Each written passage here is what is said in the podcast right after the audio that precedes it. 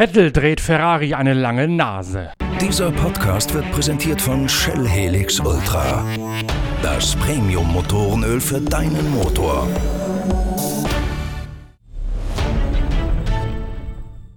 Eigentlich sollte das große Jubiläum im Mittelpunkt dieses Wochenendes stehen. In Mugello in der Toskana feiert Ferrari seinen 1000. Grand Prix. Doch die Fiasko-Marke aus dem nahen Maranello kann alle Hoffnungen auf positive PR durch dieses Jubiläum in den Wind schießen. Denn Sebastian Vettel hat treffsicher an genau diesem Wochenende verraten, dass er im kommenden Jahr und für die Jahre darüber hinaus beim ehemaligen Racing Point Team, das dann Aston Martin heißen wird, anheuert. Genug Gesprächsstoff also für Inga Stracke, die Formel 1 Reporterin der Zeitschrift Pitwalk und für mich, Norbert Okenga, in unserer großen Vorschau auf den Grand Prix der Toskana in Mugello.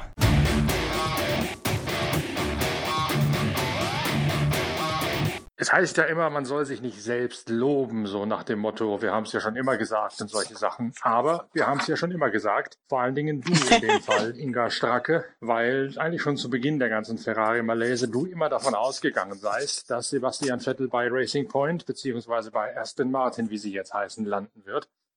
Und jetzt haben wir den Salat heute ausgerechnet vorm Auftakt des tausendsten Jubiläums Grand Prix Wochenendes von Ferrari haben Vettel und Aston Martin verkündet, dass sie ab 2021 für einen nicht näher definierten längeren Zeitraum zusammenarbeiten werden.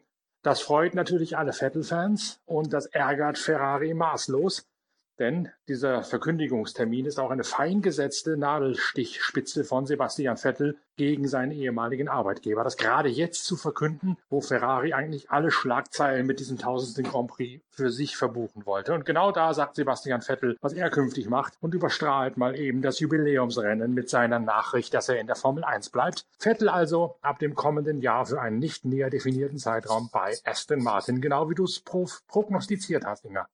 Ich habe in meine Kristallkugel geschaut, aber leider kann ich dir jetzt nicht sagen, wie lange dieser nicht länger de definierte ähm, Zeitraum ist. Ich kann dir aber sagen, was Sebastian Vettel dazu gesagt hat. Und das auch wieder mit seinem Grinsen, dass er offensichtlich seit, ich habe gesagt, so ungefähr seit zwei, drei Wochen neu entdeckt hat wieder oder wiederentdeckt hat, muss man ja sagen. Mit diesem Blitzen in den Augen, dass ich jetzt bestimmt ein, zwei Jahre lang bei ihm vermisst habe, hat er, hat er gesagt, ja, also es ist auf jeden Fall äh, nicht kurzfristig angelegt, sondern es ist schon geplant, dass man langfristig zusammenarbeitet. Und ähm, dafür spricht auch, dass er immer wieder betont hat heute, dass es schon eine neue Herausforderung ist und dass er sich selbst weiterentwickeln will, dass er mit diesem Team wachsen will und mit diesem Team etwas aufbauen will. Und wie wir wissen, geht das nicht in ein, nicht in zwei und vielleicht in drei Jahren. Aber ich denke, dass Vettel hier wirklich äh, definitiv richtig langfristig denkt, weil er auch gesagt hat, ähm, äh, wie viel Liebe er noch für die Formel 1 hat. Und das hat er wirklich aus tiefstem Herzen gesagt. Ich glaube, es ist aber auch ganz wichtig, dass er diese Zeit bekommt und sich diese Zeit auch nimmt. Denn wenn man mal nüchtern betrachtet, wo das Team, das noch Racing Point heißt, aber eigentlich ja schon Aston Martin ist in der ganzen Substanz, wo die momentan stehen, da ist durchaus bei der Umsetzung der Möglichkeiten noch Luft nach oben. Die müssen sich noch sehr, sehr steigern. Die haben ja quasi diese leicht verbeulten Gebrauchtwagen von Mercedes in diesem Jahr. Autos, Autos, die eigentlich per Definition deutlich weiter vorne fahren müssten, nämlich eigentlich immer auf den Plätzen drei und vier, wenn nicht sonst irgendwelche Fehler beim großen Mercedes-Team passieren. Da muss das Team noch ziemlich wachsen, um da auch mit den Ansprüchen und dem Können von Sebastian Vettel mithalten zu können. Und äh, es gibt sogar schon Stimmen, die befürchten, für das Team komme dieser Wechsel von Sebastian Vettel zu eben dem jungen Aston Martin Team, dem im Aufbau befindlichen Team, eigentlich noch ein, zwei Jahre zu früh. Da würde ich jetzt fast widersprechen, muss ich dir ganz ehrlich sagen.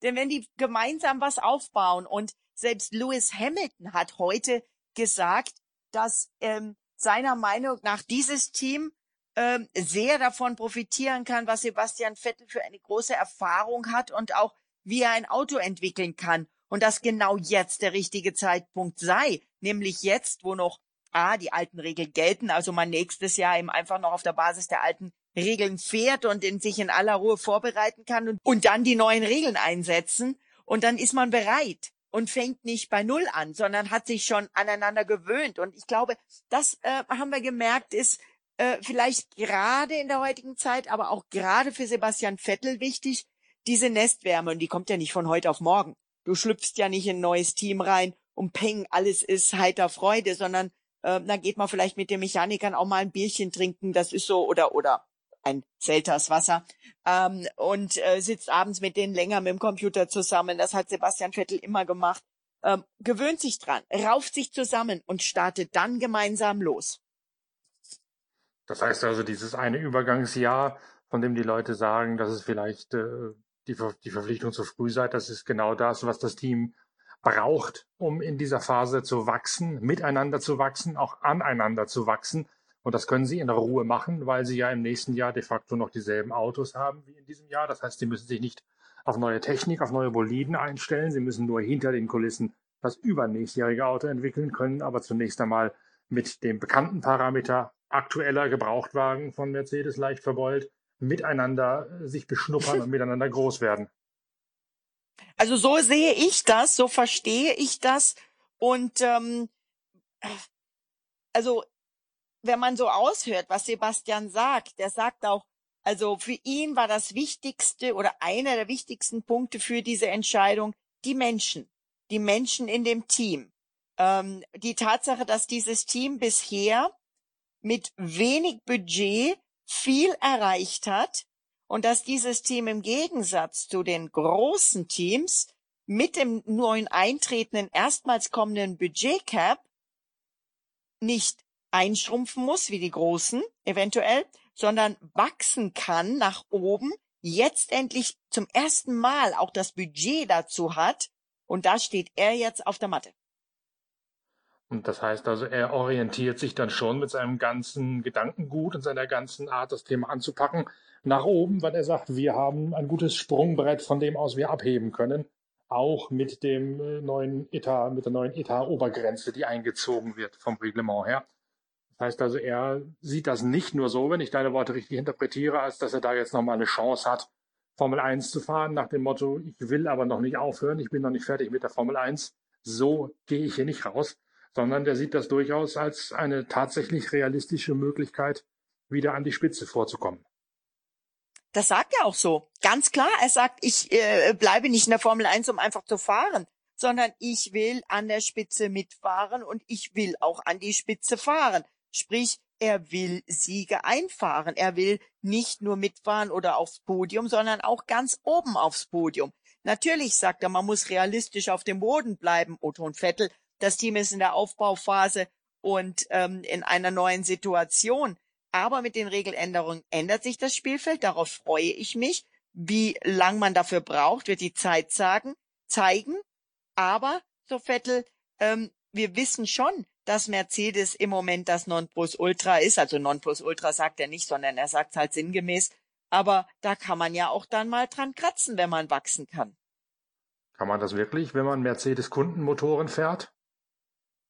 Ich sag's mal andersrum. Wer wäre denn Mercedes li am liebsten, wenn sie denn sich duellieren wollen? Und das wollen sie ja. Das will ja auch ein Lewis Hamilton. Und auch für Mercedes sind doch die Siege viel wertvoller, wenn sie erkämpft sind und nicht, ähm, ja, vorne errollt oder was auch immer. Ja, ähm, sag so, ja, oder, oder einfach vorne weggefahren und ohne Konkurrenz, sagt ja auch der Lewis. Ich meine, das ist ja für jeden so. Äh, für jeden, der, der ähm, eine Herausforderung annimmt, der sportlich ähm, äh, im Wettkampf sein will, der will sich das erkämpfen, dann ist so ein Sieg sehr viel mehr wert. So, wenn ich jetzt Mercedes wäre, dann wäre mir natürlich mein Kundenteam als liebster Gegner. Denn wenn die tatsächlich mal vor mir gewinnen oder mich schlagen, dann kann ich ja immer noch das Ganze dazu PR-technisch gesehen nutzen und sagen, unser Motor ist auch im Kundenteam stark.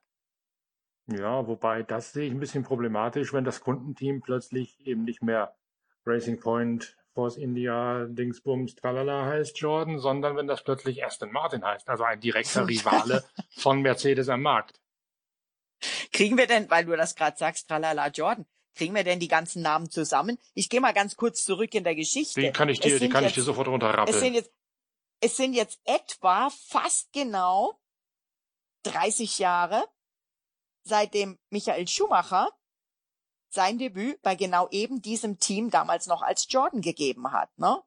Jordan mhm. 91. Also äh, wenn wir schon bei den Tagesstatistiken sind, auf den Tag genau 2006 hat Michael Schumacher seinen Rücktritt von Ferrari bekannt gegeben. Am gleichen Tag jetzt, als ähm, Sebastian Vettel 2020 sagt, er geht von Ferrari zu Racing Point. Ja, und Michael Schumacher hat ja mit Ferrari dann noch mal ein paar WM-Titel eingefahren. Ja, also mit, also wenn man das Ganze sich anschaut, aus der Historie war es Jordan, Midland, Spiker, Force India, Racing Point, Aston Martin. Aber immer Teamsitz Silverstone, immer direkt gegenüber des alten Haupteingangs, also der mittlerweile ja umgebauten Rennstrecke da und immer noch auf dem Fundament des ehemaligen Formel 3 und Formel 3000 Teams von Eddie Jordan, von dem ja, wie du immer sagst, völlig richtig, auch noch einige Kernmitglieds, Belegschaftsmitglieder da sind. Die Sebastian Vettel zum Teil auch sehr gut kennt. Zum Beispiel ein Andy Stevenson, der ähm, als, ich glaube, Mechaniker angefangen hat, dort zu Eddie Jordans Zeiten, ein guter Kumpel von Eddie wurde und inzwischen mehr als Teammanager schon ist. Teamdirektor oder irgend sowas, ich weiß es gar nicht. Ich, er ist ein guter Kumpel von mir. Ähm, und ähm, Sebastian Vettel sagt auch, er kennt auch Ottmar Safnauer schon seit über zehn Jahren. Er kennt viele der Leute. Für ihn ist es, das hast ja du, Norbert, äh, neulich auch im Podcast schon gesagt, ähm, für ihn ist es ein, ein Homecoming, auch im Sinne seines ähm, britischen Humors, den wir an ihm immer genießen konnten, während er bei Red Bull war, wo er ja aufgeblüht ist, wo er Witze gerissen hat äh, äh, die auf einem auch sprachlich und englisch verständlichen hohen Niveau der englischen Sprache waren, dass ich das Gefühl habe, der springt jetzt da wieder wieder Fisch ins Wasser. Ja, das passt exakt zu dem, dass er auch plötzlich wieder seine Laune gefunden hat und äh, seit zwei Wochen, wie du es sagst, wieder ganz anders auftritt auf einmal. Also irgendwie hat er da offensichtlich in den letzten zwei Wochen für sich entschieden, und äh, mit dem Team entschieden, dass er es tatsächlich angeht. Und dann ist natürlich irgendwie auch bei ihm ganz offenbar ein Knoten geplatzt, dass er dieses Ferrari-Debakel jetzt mit Galgenhumor nimmt, wie wir letzte Woche besprochen haben, und sich halt in Gedanken auf die nächste Ausgabe, die, die, die, das nächste Jahr stützt. Ja, sehe ich genauso. Ähm, zum Thema Galgenhumor, da sind ja sogar die Vettel-Fans inzwischen in den sozialen Medien äh, und laufen zu Hochformen aus. Also ähm, einer hat jetzt geschrieben, ähm, beim Wechsel von Vettel zu Racing Point Schrägstrich Aston Martin F1 ist äh, wahrscheinlich äh, von Ferrari her kein Technologietransfer zu befürchten. Nee, also das äh, freiwillig schlechter machen böse. braucht man die Autos ja nun tatsächlich nicht. Sehr böse. Und äh, gibst du mir recht in der Einschätzung, dass er den Termin gemeinsam mit Ottmar Schaffnauer natürlich auch sehr wohl gewählt hat, um Ferrari nochmal einen zu verpricken? So nach dem Motto, so was also, macht ihr mit mir nicht ungestraft? Was also könnt, kann ich schon ich, lange? Als ich abends die Info bekam, Perez verlässt äh, Racing Point. Da war mir klar, ja, perfektes ja, Timing. Ja, äh, ja, also erstes Mal war mir dann klar, so, hab doch recht gehabt. Aber mir war dann auch klar, perfektes Timing. Ich hatte vermutet, habe ich auch bei Twitter geschrieben an meinem Account, ähm, dass Vettel das vielleicht am Samstagvormittag macht, um quasi für Samstag, Sonntag die Schlagzeilen zu bekommen. Letztendlich war es aber doch clever, das heute zu machen, ähm, weil er damit natürlich Schlagzeilen fürs ganze Wochenende hat. Vor allen Dingen diese ganzen Schlagzeilen im Vorfeld des Grand Prix. Ferrari hat sich mit Sicherheit ausgerechnet, äh, äh, Freitag, Samstag überall die Titelseiten sozusagen zu kriegen mit ihrem Jubiläum. Und ähm, ja, jetzt hat ja, sie Vettel. ja. ja. Und mit Fotos, mit Fotos, die ähm, äh, also cool, cooler Schachzug, ja. Sebastian Vettel tolle Studiofotos, die da mit dieser Bekanntgabe mitgeschickt wurden. Erstens mal endlich wieder ohne Maske sichtbar und zweitens nicht in Rot, sondern in einem sehr stylischen dunklen Pulli oder sowas. Und das sieht schon ehrlich gesagt ganz schön nach James Bond aus, muss ich sagen. Und er, er wurde dann auch gefragt, ob er denn künftig auch in einem James Bond Film mitspielt. Da hat er kurz überlegt, hat gelacht, hat gesagt, da hat er noch gar nicht drüber nachgedacht, aber mal hat ihm angemerkt, Oh, das fände er, glaube ich, gar nicht so schlecht. Ich äh, kann nur von den Erfahrungen sprechen, die ich hier gemacht habe, während, naja, Lockdown ist es ja nicht mehr, aber während wir ja alle noch kaserniert sind und bestenfalls mal hin und wieder raus dürfen zu irgendwelchen Außenterminen. Das Interesse bei äh, Anrufen, bei E-Mails, bei Rückfragen, was macht denn jetzt Vettel? Geht er auf die Langstrecke, fährt er Le Mans, macht er irgendwas anderes? Kann der in der Formel 1 bleiben? Das Interesse an Sebastian Vettel ist ganz offensichtlich immer noch ungebrochen. Also in der Redaktion kamen ja. selten so viele Rückfragen an wie zu diesem Thema in den letzten Wochen, als dann klar wurde, dass das sich in irgendeine Richtung bewegen würde und dass es eben nicht nur der Rücktritt bleiben würde, den man ja auch durchaus für unausweichlich halten konnte eine Zeit lang. Ich glaube, für die ganze Formel 1 ist das jetzt ein Gewinn. Vettel bleibt, weil immer noch viele Leute sich für den interessieren. Es ist für die Formel 1 ein Gewinn. Und die Formel 1 schafft jetzt endlich mal das, was sie seit Jahren vergeblich versucht, nämlich einen neuen Hersteller und noch einen mit einem riesigen Namen dazu äh, an Land zu ziehen, an, am Haken zu haben. Dass dieser neue Hersteller natürlich über Umwege und durch die kalte Küche gekommen ist, ist was völlig anderes. es ist jetzt plötzlich ist jetzt in Aston Martin eine richtige alteingesessene Kultmarke da. Die Geschichte ist ja klar, äh, Marke eigentlich de facto insolvent, wenn man die wirtschaftliche Situation genau durchleuchtet, weil sie niedergeritten wurde vom früheren Chef mit fragwürdigen Modellpolitiken. Dann hat Lawrence Stroll, der Vater von Lance Stroll, die Marke übernommen, die Aktienmehrheit sich gesichert, weil er da offenbar eine ähnliche Marke draus machen möchte wie mit seiner Modestrategie, mit seinen dortigen Labels, weil er auch den Wert des Markennamens erkannt hat, völlig richtig. Er hat das Formel 1 Team quasi als, als äh, Beibrot, als Taubenfutter noch mitgekauft, um seinem Sohn einen Drive zu sichern und gleichzeitig ein Marketingvehikel für den Kultnamen Aston Martin zu haben. Das ergibt also alles durchaus Sinn, was Lawrence Stroll da gemacht hat. Über diese Schiene ist jetzt ja. eine Marke in die Formel 1 gekommen, die natürlich eigentlich gar keine Marke mehr war, die eigentlich schon nur noch ein, ein hohler Mantel war. Also es ist kein, kein Hersteller wie, was weiß ich, als ob Hyundai in die Formel 1 käme oder Volkswagen oder Porsche. Aber trotzdem ist halt Aston Martin natürlich neben Ferrari, neben Porsche eine von drei ganz, ganz großen historischen Marken für Straßensportwagen und auch für Motorsport. Und da ist jetzt plötzlich diese British Racing Green mit dem alten, riesigen Namen und dem vierfachen Weltmeister Sebastian Vettel als neues Aushängeschild gekommen. Das kann eigentlich für die ganze Formel 1 in der heutigen fragilen Situation nur gut sein. Stimme ich dir zu? Auf jeden Fall. Und äh, man hat auch gemerkt, man hat wirklich ge förmlich, auch wenn ich jetzt nicht im Fahrerlager bin, ähm, habe ich trotzdem gespürt, wie die ganze Formel 1 aufgeatmet hat. Wenn selbst ein Lewis Hamilton sagt, hey, ich freue mich total, das ist super. Ich hatte Angst, dass Sebastian geht, dass er uns verlässt. Und da hat ja Lewis Hamilton sogar schon quasi fast schon Red Bull äh, vorgeschlagen, sie sollen jetzt hier Vettel in, unter Vertrag nehmen, woraufhin sich Dr. Marco äh, in Anführungszeichen gewehrt hat und gesagt hat, also Louis, wir äh, treffen unsere Entscheidung immer noch selber. Aber ähm, das, das, äh, das zeigt ja alles, ja. Ich meine, natürlich hoffen jetzt alle oder sehr viele, dass auch ähm, Sergio Perez äh, ein, ein Cockpit bekommt, aber ich glaube, die Chancen sind sehr hoch. Er ist ein guter Fahrer und ähm, äh, es gibt ja auch einige ähm, Möglichkeiten, wo er unterkommen kann. Kann mir das schon vorstellen, dass wir den auf jeden Fall auch wieder sehen, zumal er ja die mexikanischen Millionen immer noch in in der Handtasche dabei hat oder im Köfferchen. Aber ähm, das ist schon eine Erleichterung im, im ganzen Formel-1-Fahrerlager. Und weil du ansprichst, British Racing Green, das ähm, ist, äh, das ist vielleicht jetzt die nächste große Frage. Im Moment sind die BWT Racing Points natürlich mit Titelsponsor BWT Pink. Und das sind sie seit einer ganzen Weile. Ähm, die, äh, die Wasserfilterfirma aus Österreich hat äh, ihre äh, Farbe auch der gesamten männlichen Mannschaft nicht nur den Piloten mit einem hellen, leuchtenden Pink aufs Auge gedrückt und alle sind auf einmal stolz, Pink zu tragen. Und Sebastian Vettel sagte auch irgendwie, er freut sich auf die Herausforderung und den Farbenwechsel. Ja.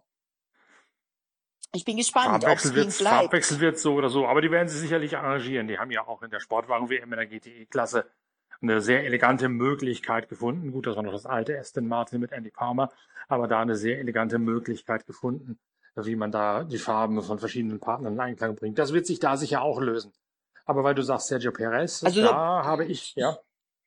So British Racing Green mit, äh, mit Pink zusammen, kann ich mir farblich schon ganz schick vorstellen. Die zwei Farben harmonisieren. Ja, vielleicht so im Q-Design, im Fleckendesign. Nee, nee, schon so James Bond, stylisch, edel, geschüttelt, nicht gerührt. Ja, genau. Apropos, wo du sagst, äh, wo du sagst Sergio Perez gerade, von dem höre ich, dass er bei Sauber, also bei Alfa Romeo, vorgesprochen haben soll und dort auch sehr gute Chancen habe zu landen, aus erwähnten Mitgiftgründen dann bei, bei Sauber, also bei Alfa Romeo. In der Schweiz jedenfalls steht ja wohl Kimi Räikkönen vor seinem letzten Jahr, beziehungsweise in seinem letzten Jahr. Und auch Antonio Giovinazzi ist ja längst nicht mehr unumstritten als Ferrari Junior, um nicht zu sagen, er ist als Erbfolger eigentlich mittlerweile als ungeeignet gewogen worden. Du meinst, wir könnten eine, eine Kombination Sergio Perez und Mick Schumacher vielleicht bei Alfa Romeo erleben? Genau das. Genau das glaube ich, ja. Boah, der Sergio wäre zumindest, wobei ich Kimi und Mick besser fände ähm, von der Kombi her, die würden gut zusammenpassen, glaube ich. Und ähm, von der von der Autoentwicklung und solchen Sachen vielleicht her eher. Also ich habe gehört, Perez zu Haas, neben einem der äh, Formel 2 Ferrari Youngster, ähm, mhm. äh, zum Beispiel der Schwarzmann, äh, ja. der der Teamkollege von von Mick Schumacher ist, ähm, würde aber dann auch bedeuten, dass wir uns von den Herren Grosjean und Magnussen verabschieden müssten. Was ja nun kein großer Verlust wäre, muss man ganz ehrlich sagen. Da haben wir ja schon öfter gesagt. Es wundert uns sowieso, dass die sich da so lange haben halten können. Ja, also ich, ich mag den Roman total gern, ist ein netter Kerl, aber ich frage mich schon zwischendurch immer, ähm, weil ja auch so wahnsinnig viel im Funk sich immer beschwert und schimpft und, und jammert. Aber ähm, offenbar haben die sich damit arrangiert und das scheint für die zu funktionieren. Ähm, wir werden sehen. Es bleibt spannend. Zumindest ist zumindest das größte Puzzle im äh, Fahrerkarussell jetzt im Platz. Glaubst du denn, erstens, dass Vettel bei Ferrari überhaupt das Jahr zu Ende fährt oder ob die dann immer sagen, jetzt können wir uns aber gegenseitig mal? Und B, wenn er weiterfährt, wie das denn noch läuft, was für eine Motivation auf Seiten Vettels da ist und auf Seiten Ferraris da ist, das Ganze anständig zu Ende zu bringen? Oder ist er einfach nur fünftes Rad am Wagen und rollt irgendwo mit als nächstes jetzt durch die Toskana und dann wo auch immer sie noch hinrollen? Nein, ich glaube jetzt, wo die Würfel gefallen sind und auch Ferrari sogar ähm, auf dem eigenen Twitter-Account gepostet hat, dass sie Vettel gratulieren, dass sie froh sind, dass er in der Formel 1 bleibt und dass sie ihm alles Gute wünschen. Und Sebastian Vettel im Moment seit so zwei, drei Wochen ähm, sehr emotional positiv über die Mannschaft redet. Also nicht bewusst, ich sage jetzt bewusst nicht die Führungsetage, bewusst nicht das Management, auch nicht die Ingenieure, sondern wahrscheinlich eher wirklich tatsächlich auf die Mechaniker abgezielt, wo er immer wieder jetzt in den letzten äh, Tagen betont, dass äh, er mit den Jungs leidet, weil sie genauso hart arbeiten wie sonst und früher und äh, sonst auch, aber eben keine Belohnung in Form von guten Ergebnissen haben. Ähm, er sagt auch, Ferrari wird immer einen speziellen, ähm, einen besonderen Platz in meinem Herzen haben. Äh, ich bin aufgewachsen und habe habe Michael Schumacher im Ferrari bewundert und er sagt, wir hatten gute Zeiten, schlechte Zeiten und jetzt ist die Zeit, ähm, einfach für den Rest des Jahres nochmal gemeinsam das Beste zu geben und dann geht die Reise eben woanders hin. Aber wenn wir auf die Konstrukteursmeisterschaft mal schauen, dann finde ich eine Sache echt interessant, ja. Schauen wir mal vorne, Mercedes, Red Bull, McLaren und dann ist an dritter Stelle schon BWT Racing Point und die sind nicht weit weg von McLaren. Ähm, wenn die da noch mal so ein paar Glücksmomente haben, wie in Monza, und die eben auch nutzen, dann ist bei denen die Tendenz aufwärts. Während bei Ferrari, die inzwischen auf Platz 6 sogar noch hinter Renault sind, die Tendenz sogar abwärts sein könnte, mhm. wenn Alpha Tauri zum Beispiel noch ein bisschen nachlegt. Mugello ist nun ein weiteres Heimrennen. Wie gesagt, in der Toskana liegt's gar nicht weit entfernt. Also von der Lombardei und von der Region der Emilia-Romagna, wo, wo Ferrari ansässig ist. Der tausendste Grand Prix, wir haben es gesagt, großes Jubiläum, das Auto in Weinrot gehalten, in Erinnerung oder in Reminiszenz an die ersten Rennwagen, die Enzo Ferrari selbst noch gefahren hat. Wir machen da übrigens gerade eine große Geschichte über eben Enzo Ferrari, wie der vom Hobbyrennfahrer zum Teamchef geworden ist. Das kommt dann in der nächsten Ausgabe der Zeitschrift Pitwalk zum tausendsten Jubiläums Grand Prix. Da bin ich schon emsig dabei, das, das zu produzieren mit äh, historischen Fotos und alten Informationen cool. aus der damaligen Zeit. Äh, jedenfalls ist natürlich Ferrari immer noch ein Mythos, auch wenn mittlerweile alle sagen, es ist, glaube ich, die zweitschlechteste Epoche in der Formel 1 Geschichte für das ganze Team. Nur Anfang der 80er Jahre gab es mal einen vergleichbaren Absturz. In Mugello, da ist Ferrari zu Hause, da haben sie mehrfach schon getestet.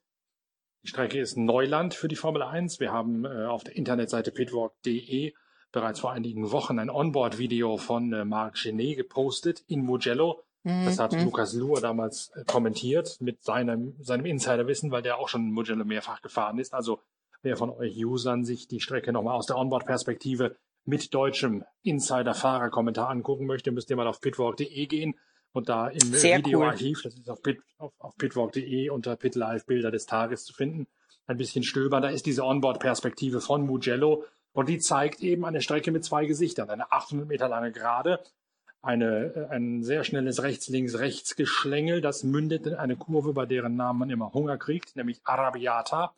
Die geht voll laut Simulation von Mercedes Lecker. mit dem Formel 1. Ja. Und die geht voll. Und dann gibt es ein Geschlängel mit einigen Gefällen und Höhenunterschieden drin sogar, wo man in schnellen, langsamen, mittelschnellen 41 Kurven Meter. ist. Ja, 41 richtig. Meter Höhenunterschied. Heißt, ja, in der, in der toskanischen Topografie hügelig eingebettet.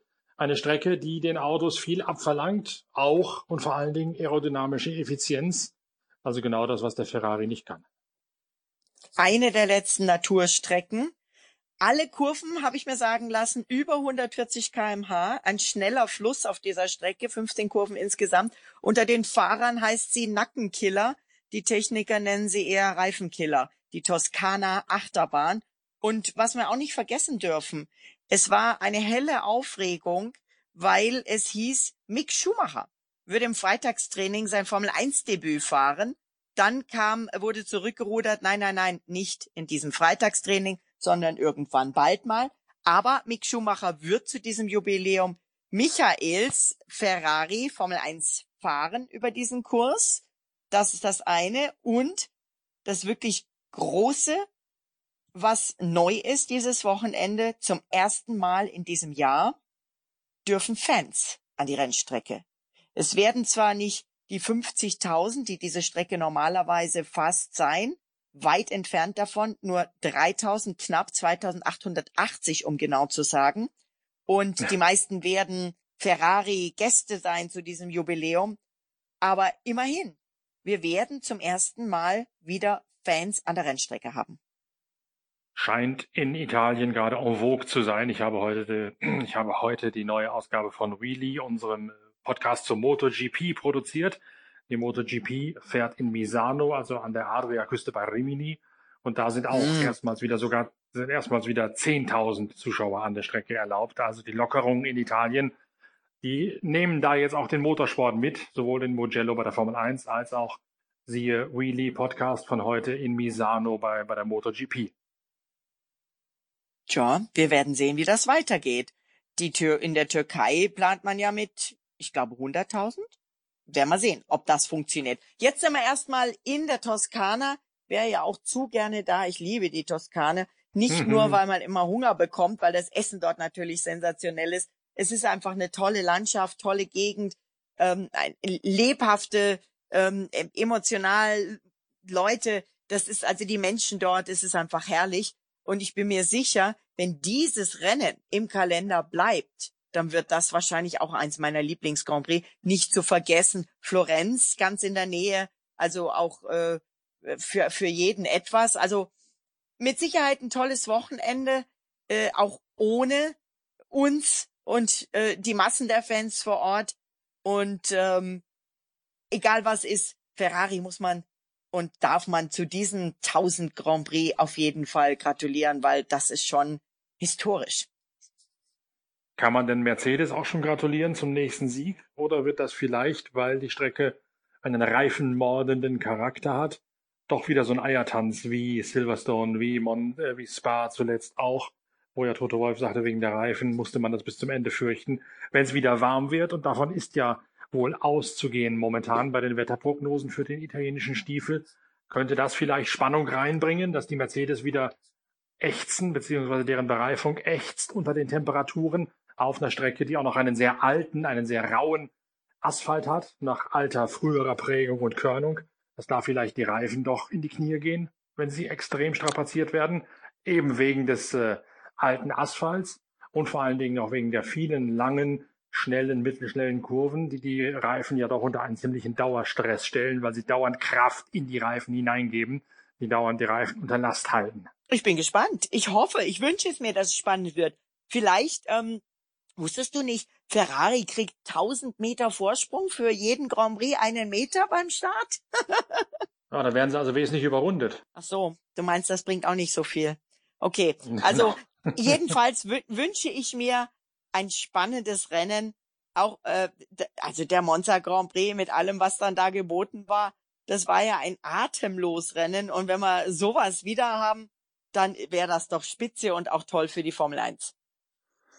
Und mit all dem beschäftigen wir uns dann wie gehabt am Montag und schauen, dass wir dann nächste Woche auch wieder einen YouTube-Talk hinkriegen mit Lukas Luhr und Timo Rumpfkeil und dir, was diese Woche ja aus Aktualitätsgründen das Thema deutscher Motorsport in den Vordergrund gespielt hat auf dem YouTube-Channel der Zeitschrift Pitwalk. Nächste Woche müssen wir wahrscheinlich Episode 2 vom deutschen Trauerspiel machen und gleichzeitig oder, oder parallel versuchen, mit dir was zu machen zum Thema Sebastian Vettel und die Formel 1 Zukunft. Also Themen gibt's genug. Montag hören wir uns wieder. Bis dann, ich freue mich. Schönes Wochenende.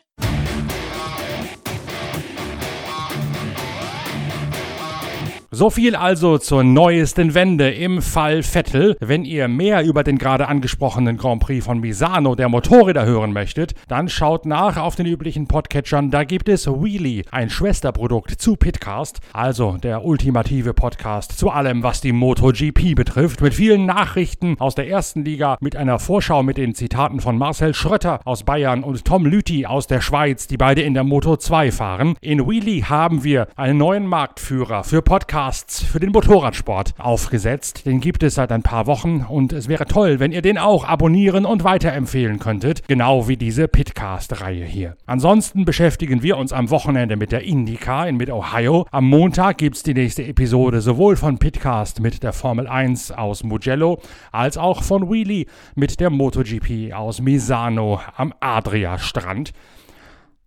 Für die Wartezeit empfehle ich die Zeitschrift Pitwalk 180 Seiten Qualitätsjournalismus vom Feinsten. Das Heft ist ja auch noch relativ neu und gespickt mit vielen spannenden Themen, nicht nur aus der Formel 1, sondern auch aus der Motorsport-Historie und mit der Enthüllung, dass die Gruppe C bald wieder in Deutschland Rennen fahren wird. Dazu gibt's ein passendes Video von Marco Werner auf dem Videokanal auf pitwalk.de, auf den ich ja auch gerade schon Bezug nahm. Da gibt es also Onboard Gruppe C mit Marco Werner kommentiert und Onboard Formel 1 Ferrari Mugello von Lukas Luhr kommentiert. All das auf pitwalk.de unter PitLife Bilder des Tages. Ihr seht also, mit unserer Pitwalk Collection wird es euch nicht langweilig, sondern ihr erfahrt alles, was ihr wissen müsst aus allen Sparten des Motorsports, die relevant sind. Schaut auch nochmal auf den YouTube-Kanal der Zeitschrift Pitwalk. Da gibt es die große Diskussion von Lukas Luhr, Inka Stracke, Timo Rumpfkeil und mir zur Zukunft und zur Krise des deutschen Motorsports. Und damit ist in Sachen Racing euer Wochenende auch schon wieder gerettet. Zumal ihr auf YouTube ja auch fein mitdiskutieren könnt über die Katerstimmung, die in Deutschland gerade herrscht. Wir hören und sehen uns also auf einem der vielen Kanäle der Pitwalk Collection, allerspätestens aktuell am Montag. Bis dahin, tschüss, danke fürs Reinhören, euer Norbert Okenga.